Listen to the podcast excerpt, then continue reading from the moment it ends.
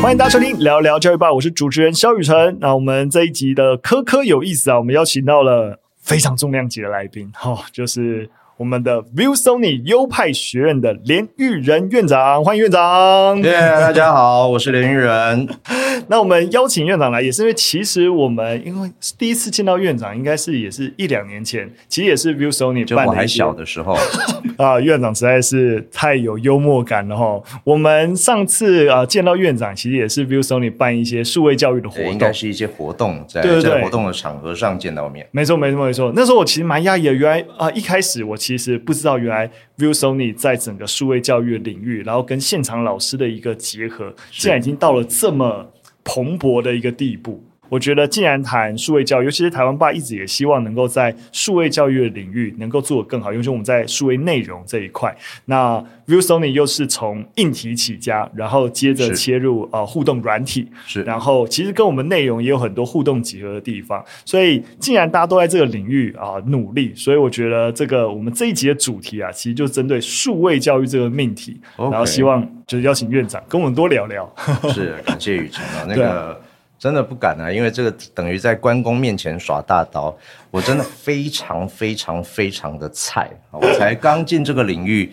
算起来不到一年啊。因为在加入这个教育科技领域之前，我其实是华语老师的老师啊。之前在中原大学服务，那是因为有一次的研究计划，我想说，哎，教华语你知道干嘛吗？我的学生在全世界各地，我需要透过更多教育科技的工具，让我的学生啊，让海外的老师可以更轻松的互动。那刚好碰到疫情，嗯。所以我就写了一个研究计划，然后也跟比如 ViewSony 这边呢谈一些合作啊，看看能不能让呃电子白板啦，能不能让这些所谓的互动科技跟软体为华语教学贡献一份心力。嗯、后来发现，哎呀，太棒了，太有用了啊！因为刚才在节目开始之前呢，我问了雨辰说，哎，这个 Podcast 到底多少人听？嗯、啊，为什么这个讯息对我来说很重要呢？因为我。当初也是做一模一样的事情，我把我的课透过直播的方式，让全世界各地的华语老师上线来修课。啊，因为我在台湾教课，大家都可以一起来听。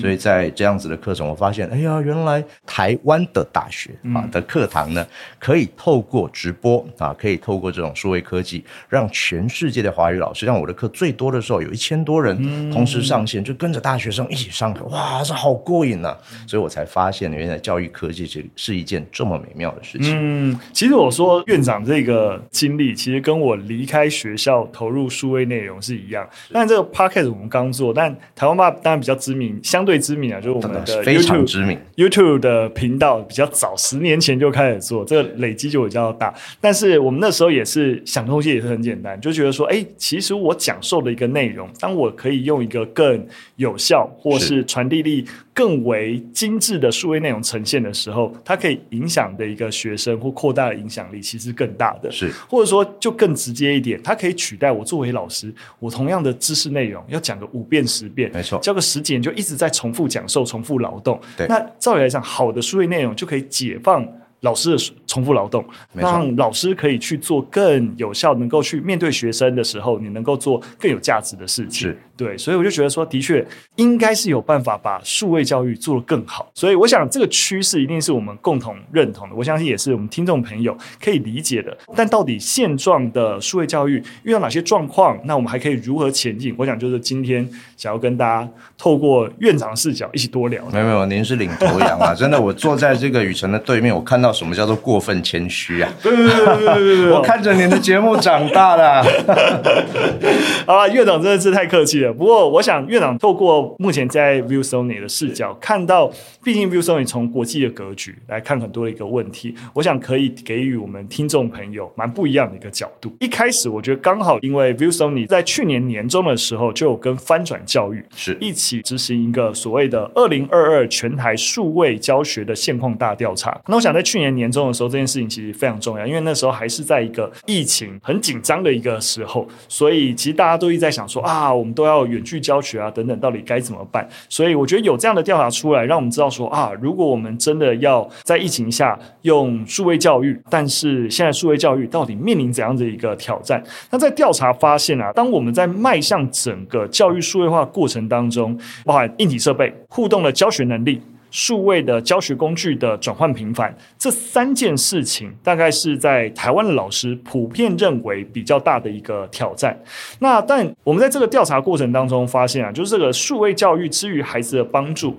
那到底家长的想法如何呢？发现其实多数的家长也是抱持比较。正面跟肯定的想法，参与调查的家长当中，有四十一趴的家长是同意数位教学是可以达成学习成效的。另外，也有四十一趴的受访家长同意数位教学是可以提升学习动机的。那站在学生的角度也是如此，高达八十七趴的受访学生认为啊，就是如果老师使用电脑啊或平板来结合啊课堂授课，其实对于理解内容是有帮助的。那我想以上的一个调查成果，其实某种程度可以。感知到大家对于数位教学，在尤其是过去疫情很激烈的时候，是蛮开放的。那至于这样观察，那院长你觉得，例如说，ViewSonic 基于这样观察，有做怎样的事情，是或是你是怎么看待这样的一个调查报告？感谢，我想带着呃所有听众朋友们一起。闭着眼睛回到二零二一年的五月十八号，哎呀，你是不是吓一跳？那一天呢、啊，我们史称五一八事变哈，也就是所有的学生被赶回家上线上课。我们在当天开始呢，ViewSonic 做了一个动作啊，连续的直播，每一天线上直播，跟全台湾的老师分享，哎呀，怎么做好线上课，怎么运用现成的硬体，怎么运用现成的软体来来做好线上教学这样的工作。嗯、所以经过了一年呢、啊。您可以看到，这个调查是二零二二年，大家痛苦了一年，经历了一年之后呢，诶。蛮多的数字是非常正面的，我必须说，真的非常感谢咱们中华民国台湾政府对于资讯教育的努力啊！因为台湾除了是资讯教育科技大国之外呢，同时也是运用这些资讯用得非常非常好的国家啊！所以在所有的教室、所有的课堂，您都可以看到，老师不管是运用过去的投影机啦，或者在好吧经历五一八事变的痛苦之后呢，开始对于线上的工具，它的这个截取资讯的能力啊，运用资讯能力非常非常的强，几乎每一位老师都会逼着自己，我要开始学。那小弟有一个 YouTube 的频道，也就在那一段期间，哎，突然之间增加了大量的订阅，然后每一则影片一抛出去，哎，立刻就有一两千、三四千，好，有的多一点点，可能三四万、十万左右的这个点阅率，好，所以看起来，哎，原来大家都对于资讯科技一开始陌生，但是。紧凑的练习之后呢，哎呀，好用啊，对不对？所以经过了一年啊，大家看到的结果就是，哎，不管在师资。不管在环境哈，不管在课程，就是您刚刚提到老师的能力啦，数位工具的这个整合运用啦，啊，最后呢，在教室里面这些设备的运用，其实很多人是持着这个所谓的正向的观感啊。但是诶，相对的有正向，当然也有负向。有一些人觉得说，哎呀，这个东西伤眼睛啊，哎呀，这个东西没有互动啦，哎呀，这个东西好像真的是让孩子啊，他的学习成效不是很好啊。所以我们从调查里面。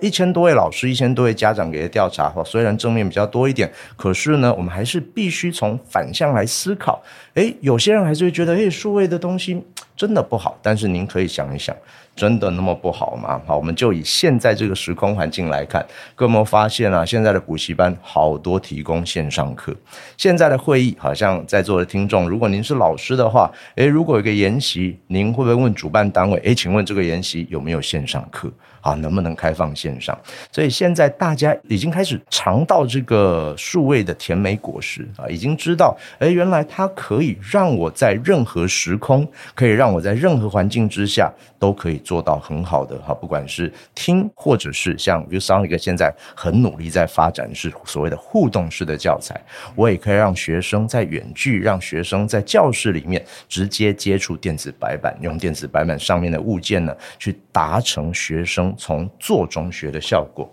所以这个是一个科技的发展啊，是一个数位的发展带来了一个比较正向的效果。其实刚刚有提到，就是的确我在过去的这一两年里面收到最多就是家长啊，或者那种社会普遍的那个担心，真的是对于眼睛哎。就是我发现家长比我想象中还在意，就是孩子那么常看三 C 会不会怎么样之类的。但是再换一个角度来讲，就是最起码我很多的有小孩的朋友们，也是就是让孩子看三 C，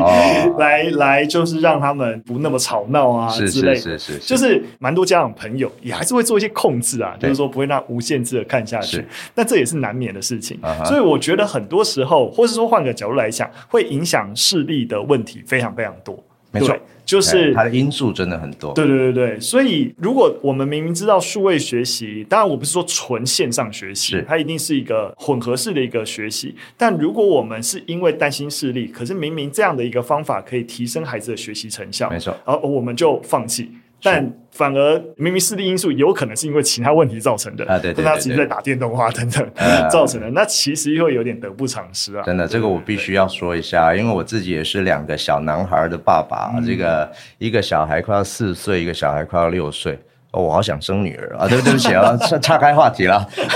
我们家两个小男生啊，我跟各位听众朋友报告，我从小就让他们看三 C 啊，而且呢，他的三 C 是随时可以拿得到，哎，这样让他对于这些平板电脑啦，或者对于这些网络上的讯息。反而啊，真的不是那么的感兴趣，因为那对他来说不是个奖赏啊，嗯、所以他会更平均的去使用各种纸本啊，平去更平均的使用，像也会更期待啊，爸爸妈妈带他出去玩啊，然后有各种机会啊，所以我们在吃饭的时候，他们会觉得为为什么其他人一定要看手机？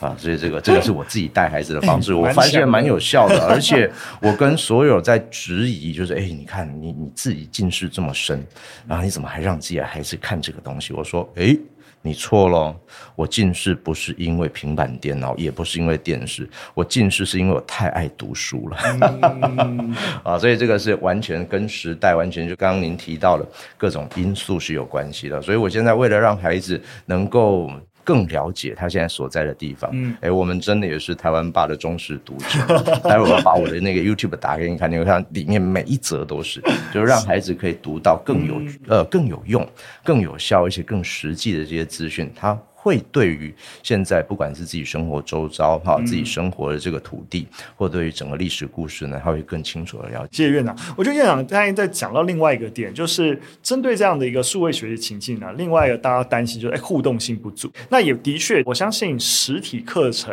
老师能够接触到学生的互动性，一定有难以被取代的地方。但也不代表说纯线上互动的一个情境啊，或是结合数位能够辅助实体互动的情境，没有办法做。更好，对。那我觉得这也是一直以来台湾爸在做内容，一直感觉到有点缺憾的地方。我们只能够把单向呈现这件事情，尽可能的做到，你说极致也好，或者是让它的那个呈现的效果。呃，让他的吸收率越高越好。但实际上面，当孩子没有办法主动参与这个知识，他怎么样做一个单向式的知识获取，一定有其极限啊。那个就是爸爸妈妈要很忙了啦。嗯、所以我们在看影片的时候呢，在旁边必须一直不断的在跟他多说一些后面的历史故事啦，啊、然后让他去反思。哎，之前前面三十秒你看到这个故事，哎，你看到什么？呃，这位置他做错了什么事情啊？等等啊，这个是。传统的单向式的素材，啊，这个会累到大人啊。但是如果你不管它的话呢，哎，这个真的坦坦白讲，从教育意义上来说，它也真的就是一个单向式的没错，没错。所以这也是其实会找院长来，也是因为台湾爸在想这几个问题的时候，哎，刚好就有机会跟。ViewSonic 有一个合作，没错。其实我们这最近也是把小黑皮有四套的绘本啊、内容啊，这些是单向式的。当然，因为是绘本的关系，但还有一些孩子可以翻阅的互动性。但怎么样子透过数位工具、软体提高这个互动性，其实就。刚好有这个合作，让我们把四套内容尝试性的完成了一个版本。那这个版本目前其实一般人当然虽然说讲的好像要业配一样，但是一般人其实买不到的。对对对 对，我们其实针对学校学校才买得到。所以在座的听众如果觉得哎呀，这我也想要，对不起，找学校。对对对对，但我想要呃，就院长能不能跟我们听众朋友更多分享，到底结合 myViewBook 这样子一个软体，然后搭着台湾爸，哎，好像。本来做单项是不错的这个数位内容结合起来，到底对于所谓的互动情境或对于孩子的学习成效，那个真实的帮助到底在哪里？感谢啊，感谢您做这个这么大的球给我，因为。我一直以来应该说，除了我之外呢，整个优派哈 v s o n i c 跟我们这个单位叫优派学院，一直想解决的一件事情是老师跟家长的使用习惯，像。您修过教育学程啊，小弟在下也是师大国文系的毕业生，也修过教育学程，也是国中的国文老师。我们当年。可能我我修教育学程的时间有点长了啦 啊，觉得当年的这个学习方式呢，是以课本为主，是以板书为主，是以老师单向式的讲述为主。那那个时候就真的很靠学生的天资、学生的理解力、学生的吸收力。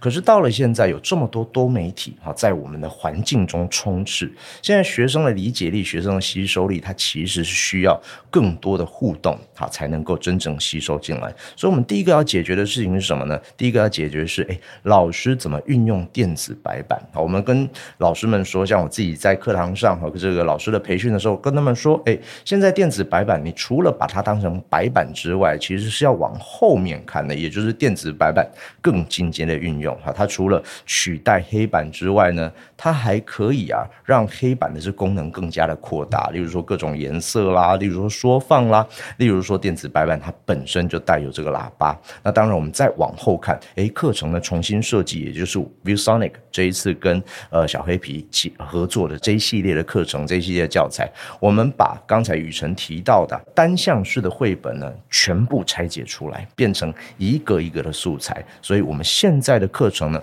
会做到重新设计跟重新定义。我以我自己使用的经验来说，哈，我我买得到，哈，因为这这教材之后在我们手上嘛。我自己啊，现在跟孩子讲故事的方式已经。不像是过去，我就翻书念给他听啊。例如说，我最近用这个中元节的这个教材来跟小孩子分享，说，哎，因为我们自己是基隆人，哎，我们在基隆，呃，这个中元节这个过程啊，我们怎么去祭拜这些所谓的好兄弟？因为他们看了一些电影之后，就是对鬼神哈有一些想法啊，会很好奇。我们就拿那一刻，哎。台湾的鬼啊，台湾的孤魂野鬼，台湾的好兄弟啊，跟这个西洋的孤魂野鬼，他们吃的食物是什么啊？以前呢，他们就只能看着书啊，说，哎，这个在外国的鬼，哈，他可能喜欢汉堡，在台湾好像汉堡是，就是通常是 fast food，呃，这个的呃，垃圾食物的时候吃的，然后我们吃的这个食物可能跟西洋的鬼不一样，我就让我的孩子呢自己去脱衣，自己去拉，哎，台湾人吃什么？外国人吃什么啊？让让他自己放在桌子上，放完之后呢，自己再念过一遍，自己再告诉我。诶，他这时候就会问说：为什么我这个不能拖到这里来？他拖到这里来，呃，他们会不会吃？我就跟他们说：嗯，你看你的阿祖，呃，好像。他看到汉堡，他会很讨厌，所以你不要把它放在这一桌啊！就是透过他实际体验，他会有更多更多的这种想法。那我们回过头来，在教室里面，诶，老师端呢，如果可以把一些教学的习惯，好像我们以前都会跟学生讲，这这个老师有三宝啊，对不对？注意重点，这里会考啊，让学生这边圈啊画。那圈完画完之后，我是不是可以请学生上台自己透过脱译的动作，再去理解，再去分析？再去思考啊，这个是现在互动式的教材，它可以达到的效果。嗯，谢谢院长，我觉得是完全就是为什么小黑皮啊，台湾爸需要借助啊，ViewSonic 的人。哎，我们也真的很借助您的教材，那个实在是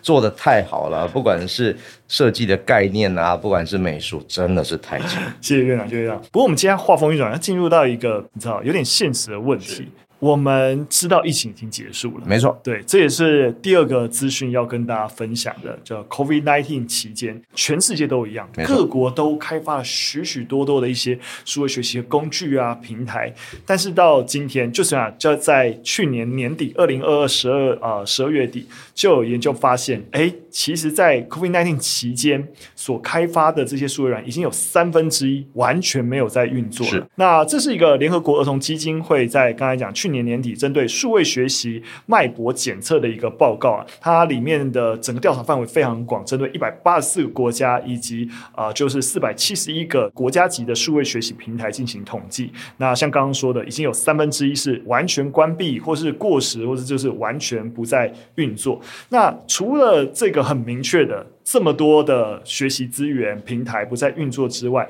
呃，这个研究啊，结果还发现啊，其实。全球有一半的人口是不能够上网的，这是一个事实。现实。但是这些学习平台百分之七十啊都没有提供离线功能，就是如果你发生这种哎。完全不能使用。那有百分之六十七的平台，其实提供的内容就很静态啊，很单一，或只是把教科书的电子档上传。那这些互动，现在我们其实强调，学生能够参与的互动性，其实在这些平台上是非常少的。那甚至只有百分之二十二的学习平台有照顾到一些其他身心障碍儿童的一些使用功能。我们刚刚提到很多，在疫情下，我们觉得哇，其实有很好的发展的一个地方，但以整个国际趋势来说，也发现疫情后，诶，这个数位学习的浪潮跟趋势是不是就诶，好像慢慢的一个消失了？或者说这样的现象，不知道院长觉得在台湾，你持续持续的观察，感受到情形是如何？对不起，我想先哭一下。我的 YouTube 现在也没有人看呢、啊？真的有那么大的影响？哎有啊，当然有啊。就是之前 YouTube 在刚刚跟大家报告的时候啊，巅峰时期啊，大概每一则影片都是几千、几千、上万的点阅。但是现在呢，诶，分享的影片当然就相对的少非常多。嗯、为什么？那我自己也分析过这件事情。嗯、您刚刚提到很大的重点呢，叫做过时。嗯，我想在座所有的听众朋友也都知道。现在最夯的东西叫什么？叫生成式的 AI，对不对？哦、生成式的人工智慧啊，所以。数位教学平台，或者是我们讲数位学习这件事情，它的变动是非常快的、嗯、啊。虽然现在调查告诉我们啊，我们事实上 COVID nineteen 也是过了。那调查也告诉我们，因为 COVID nineteen 过呢，诶，这个线上平台也开始纷纷的就倒闭了哈、啊，就纷纷的使用的人数在更少了。但是是它真的不用数位的东西吗？啊，其实应该要反过来思考。好，我举个例子哦，刚才我在来录这一集 Podcast 的之前呢，我到了。一个很大的经销商通路这边啊，谈了一个会议啊。那这个会议最主要的目的啊，就在讨论。哎呀，他们发现，在台湾的补习班，其实不只是他们发现，我们也早就发现了，在台湾的补习班呢，现在是不是越来越多个人化？啊，也就是呢，主流教学可能呃，就是以前我们的补习班都是文理补习班，大家挤在一块儿排排坐吃果果。好，可是现在呢，诶，个人化的学习越来越多，也就是线上教学。所以在台湾的教学平台，您会发现，诶，反其道而行，反而是大型的教学平台人越来越多，课开的越来越多。很多老师啊，他已经不在补习班任教，而是到这个所谓的线上教学平台当随招随到 Uber 式的啊，这个老师。啊，所以这个是一个不太一样的方向啊。那我们再说到从教材端来看，好像以台湾爸的经验啊，做了非常多的影片。那这些影片可能在线上教学的期间呢，COVID-19 期间看的人也相对多啊。可是最近呢，诶，因为大家的习惯改变了啊，那你会呃，我们为什么会有这样的合作，或者为什么教材需要转换？因为数位这个东西已经深植人心，我不再只。依赖单一的教学平台，或不再依赖单一的串流平台去获取资讯的时候，我可以从 App，我可以从 AI，我可以从各种的讯息去各种渠道去取得这些管道啊，取得这些材料。所以，我们从教学端来看，我自己就把它分成两种模式。第一种模式。我们老师啊，就是我们这些传统老师最喜欢的导学型的模式啊，也就是我还是需要教材，就是刚刚您提到，还是很多人是没有办法上网的，这时候他很需要学校，这时候他非常需要老师啊。透过学校，透过老师导入的这些所谓导学型的数位教材，在课堂上的教学方式发生根本式的变化，就是我们刚刚提到素材拆解了之后呢，诶，他以前的课是单向式变成参与式，它还是可以发生在学校。这个是大家，我相信所有听众朋友也知道，各校啊，现在电子白板越来越多，教材的变化也越来越大，就是导学式啊，这个不需要网络，我也可以上课的方法。第二种呢，诶，更夯的自学式哦，最近在各种的师资培训的场合里面，我都跟这些老师特别恐吓他们说，诶。糟了，我们现在怎么教得赢 AI 啊？怎么教得赢这些工具呢？啊，您会发现啊，这种各大教学平台上面，哎呀，我们这种啊修过教育学分的，我当年真的很不喜欢听到谁开口说某老师某老师，开玩笑，我才有教育学分，我才有这个教师证，我才是老师啊。可是后来发现我放弃这个观念了，为什么？因为好多老师教的比我们这些老师还好。哎呀，这个这样的自学课程，好，当它越来越普及之后呢，你会发现这个真的是教育行业、教育产业的一个好的现象啊。因为百家争鸣，有更多更好的这个材料进来之后呢，其实最有利的就是我们的这些学生啊。所以这个过时这个观念，真的在数位学习真的是随时会过时的。所以这个我们数位学习同业啊，这个我们这个现在是同业工会了啊，在这个同业工会里面，我们真的必须要一直不断的抓着这些趋势哈。就像前一阵子很多人都在说，你不一定打不赢 AI，但是你打不赢会用 AI 的人，嗯啊，这个就是跟着这个时间一块走一块前进的一个很必要的一个。概念，嗯，其实院长讲的的确也就是，虽然说刚才那个新闻是针对就是哎呀这些数位学习平台有没有用，但的确当大家的使用情境不再像疫情时必须那么仰赖这些学习平台，因为你完全在远端，反而我们想的事情是，没错，竟然疫情后大家回到学校了，是，但是数位融入这件事情，提升教学成效这件事情还是能够持续发生的，所以怎么样透过更好的这些教材的转化，互动式的。一些数位工具依然能做到这件事情，而不是说啊，我们仰赖这种全远端的这些学习平台。是，那所以我觉得我的想法跟院长逻辑是一样，就是趋势是没有改变的，趋势还是要往整个数位学习融入的方向，但是它一定有速度快慢的时候。没错，对对对，当疫情下大家那个更紧张的时候，速度会快一些，但并不是说大家就你知道完全放弃了，对不对？我们其实在查，因为毕竟我们几乎你知道一个礼拜两集的一。个节目，所以我们非常长期的关注，就整个教育新闻在讨论的一个趋势，也真的发现，就是真的越往后，尤其到今年，还在谈数位学习工具啊，跟这就这类型的教育新闻，数位教育相关新闻，真的就少比较少了非常非常多。对对对对，当然，我觉得在台湾，尤其从去年开始，因为教育部有一个政策，生生用平板的关系，所以关于这个政策后续的推动情形啊等等啊，相对来说。因为有政策的关系，还有在这个讨论，我觉得刚好就带到我们最后一则新闻。因为顺着行政院推出所谓的生生用平板，那教育部跟着推动就是所谓的中小学数位学习精进方案。是对。那这个中小学数位精进方案，老实说是一个非常新的东西，嗯、就是因为我想我们在尤其是台湾爸开始做这些数位学习内容的时候，很多人就说啊，你这个东西。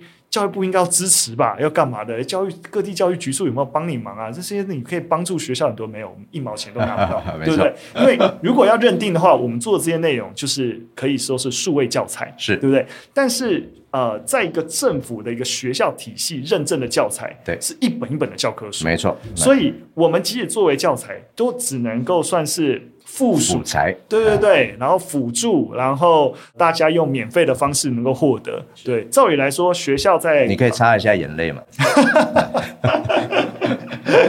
真的是很心酸。照理来说，老师在课堂上播我们的影片，其实要。有公播授权会比较好啦，因为其实，在 YouTube 看那是一般家用使用，对对对。但当然，老师就直接播了，那当然我们也不会计较，对不对？但我们会活不下去。哦、真的，我我们一起擦眼泪。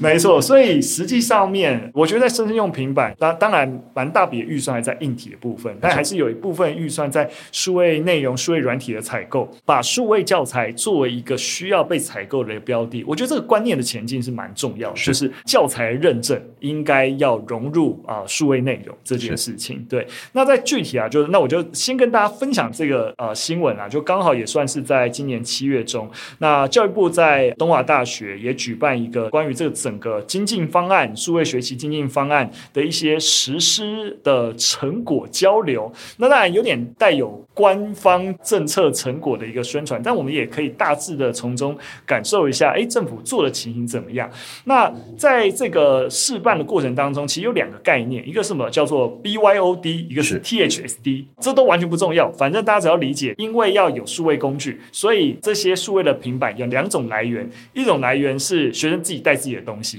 啊自己带自己的平板载具来学校上课，那另外一种就是政府啊学校提供给你，然后让你可以带回家使用，其实概念上就是。两种得到平板或使用平板的一个方式啦，对。那在这个过程当中，就有蛮多呃学校有申请不同的类型进行示范。那针对其实不论刚刚讲的，就是用自己平板还是用学校平板，反正就是落实呃行政院在讲，因为生生用平板，然后使用有自己的一个行动工具来结合学习。那在这个过程当中，就有非常多试办的学校跟班级。那当然啦，在这个计划主持人的反馈一定说，哇，这个学习成效非常好啊！对对对，能够做到适性化的教学与学习，提升了教学成效。那我想一定是往这个方向讲了。当然，但是也没有具体的一些。数据、啊、也没有不好了，哎，对对对对对。那当然，我想我们支持数位教育的立场都觉得还不错。但是，到底这个数位经济方案或是平板融入，那它实际上面的成效，或是目前就是院长感受到在学校体系这样在推动，真实有帮助吗？好，这个我我想也跟宇程啊，跟我们听众朋友来分享一下我自己的经历啊。嗯，我从二零一四年开始，就是新加坡教育部有一个叫 Tracy 的课程啊，它这个 Tracy 的课程是新加坡所有的老师呢，他必须每年有一百个小时的研习时数。那当初他们可能在网络上 Google 了一下，看哪个老师在教这个平板电脑啊，怎么融入这个平板电脑，所以我从二零一四年开始就被他们聘为海外的讲座，我一年要去新加坡两到三次，跟这些。老师们分享怎么去运用平板电脑，他非常非常早啊就开始推这个所谓的生生用平板这个概念啊，所以当年呢一找我去，哇，很刺激啊！你知道，在台湾大学教授上课就是投影片告诉你，哎，怎么做啦，学习成效，对不对？我跟你讲，新加坡不是，新加坡的玩法是什么？哎，林教授啊、呃，到新加坡之后呢，先帮你安排两个学校，你以为是参访吗？不是啊，他是让你到这两个学校教给他们看啊。所以我先到了小学，之后到了中学，然后开始就是带着他们用这个平板电脑来上课啊。所以那个时候我就把我自己的平板呢，就无线投影到他们的投影装置上面，让学生在他的平板电脑上运用一些 IRS 的工具，再把我的这些教教材呢，也是无线广播到他们的平板电脑上，嗯就透过这样的方式，大家发现，哎呀，原来学生可以直接在平板电脑上面写字，原来学生可以直接用平板电脑上的 App 去连接啊。新加坡有一个叫 Student Learning Space 啊，它有一个叫 SLS 的这样子一个平台，它可以直接用他自己的学生装置去。读这些教材啊，所以我从二零一四年开始到现在为止呢，都还在帮啊新加坡的老师们做这样子的培训工作。有什么样子的效果？其实这个非常的重要。为什么啊？像新加坡跟我们一样啊，差不多在同个时间，我记得很清楚。二零二零年的二月，那时候我在新加坡上课，他们就问说：“李教授，你要不要赶快回台湾？机场好像快关了。”我说我我就跟他们说没有办法，因为后天我要飞美国，所以现在即便机场关了，我还是得在这还是得在地球上绕来绕去。那还好，我回到台湾之后，全世界才关掉哈，那个机场还关掉。但是呢，在那一段时间，好多老师给我的反馈是什么？诶，他们运用就是。也就是所谓 THSD 啊，他他们在新加坡有自己的政策哈，这个政策叫做个人化的学习装置啊。那这个个人化学习装置，他就让学生带回家，所以他们的线上课程时间比较短一点，可是呢，所有的学生、所有的老师都还是可以很正常的上课，因为他们的网络环境其实跟台湾网络环境一样，都算是非常非常好的，所以这是一个时机非常成熟的时候啊。那他们因为学生带着装置几乎没有学生会因此漏掉课程，因为大家都还是可以好好的上线上课。然后回到学校之后呢，也有一段时间做 hybrid，那所以这些学生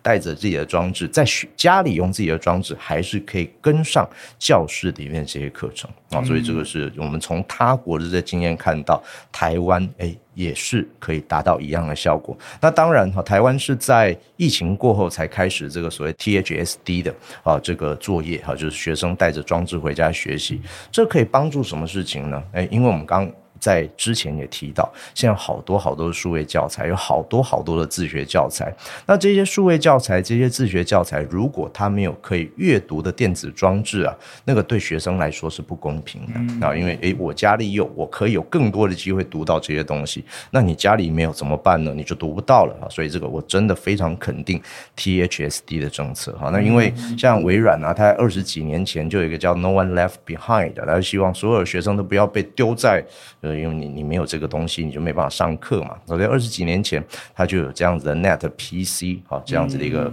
嗯，嗯，算是政策吧，或者算这样子的一个。发想，但是因为当年的网络没有现在的网络方便，没有现在网络快哦，所以真的对台湾来说，或者因为我们回到教学现场，这个其实所有的学校老师、所有学校校长或者是政策的执行者啊，都可以思考一件事情。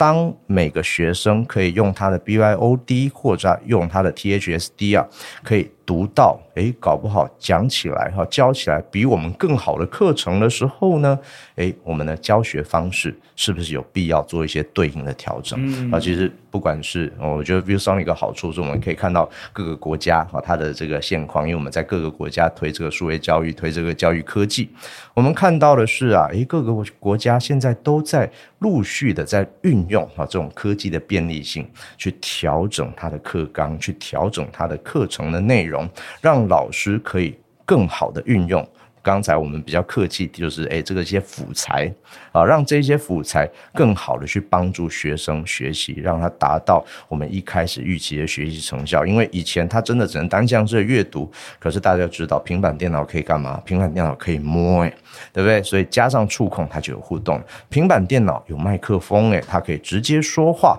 不管是录音，不管是运用现在的语音辨识、语音识别，啊，它就可以达到更好的哈这种双向式，当然是。人机的互动，那平板电脑更不用说，它有喇叭哈，它有这个这它可以随时听到这些声音啊，所以在学习装置已经不是课本的时候，哎。这样子的政策啊，它真的有它非常正向的帮助。嗯，没错。其实呃，刚刚院长有提到了各种可能性。我经常在出去跟老师们分享数位教学融入的时候，经常讲，尤其对于一些对这些工具跟软体很陌生的老师而言，我觉得哇，我是要用很多很多很多的方法，对对对对。我经常跟他们分享一个很简单的东西。其实你想哈，你现阶段很多老师本来就会要投影幕拉下来播台湾爸的影片，对不对？我想这。就是数位融入的第一步，对不对？你不要自己讲，没错，你让好的影片讲。但第二步，你其实还是可以做一个更简单的事情，就你可以想象，当孩子每个人都有自己平板的时候，是你只要做一件最简单的事情，就就不要自己播影片了，对，就要